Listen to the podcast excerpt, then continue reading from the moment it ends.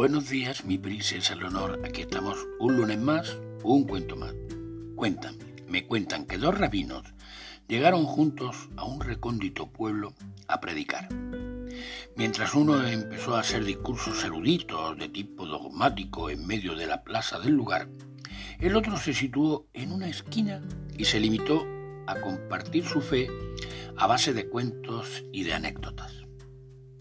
Sucedió que la gente abandonó pronto al primero para ir a escuchar al segundo, por lo que el primer rabino, poco después, abatido, se quejó a su compañero de la poca atención prestada por los habitantes de aquel pueblo. Y para reconfortar a su compañero, recibió por respuesta esta parábola. Amigo rabino, dos hombres llegan a una ciudad y se dedican a vender joyas.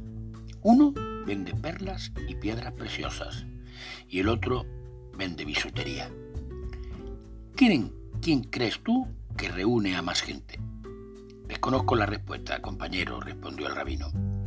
Evidentemente, vende más el que ofrece bisutería, porque eso es lo que la mayoría de la gente puede comprar, dijo sabiamente el segundo rabino. Y así es, mi querida princesa Leonor. Este interesante cuento oriental nos enseña una gran lección. De poco sirve decir verdades profundas si éstas no están al alcance de la gente que las escucha.